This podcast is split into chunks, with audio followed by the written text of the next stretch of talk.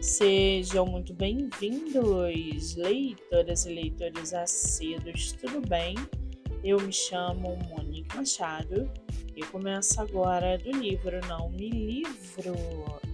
No episódio de hoje eu trago para vocês o livro do autor nacional Fernando Arthur Cavazzoni Júnior, chamado Denise, uma jovem em busca de identidade.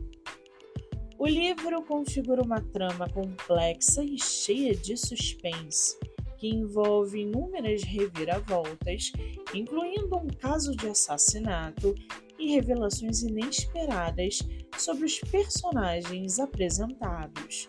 A história destaca temas como gestão de negócios, relações familiares e confiança, juntamente com um senso de urgência à medida que as crises surgem uma após a outra.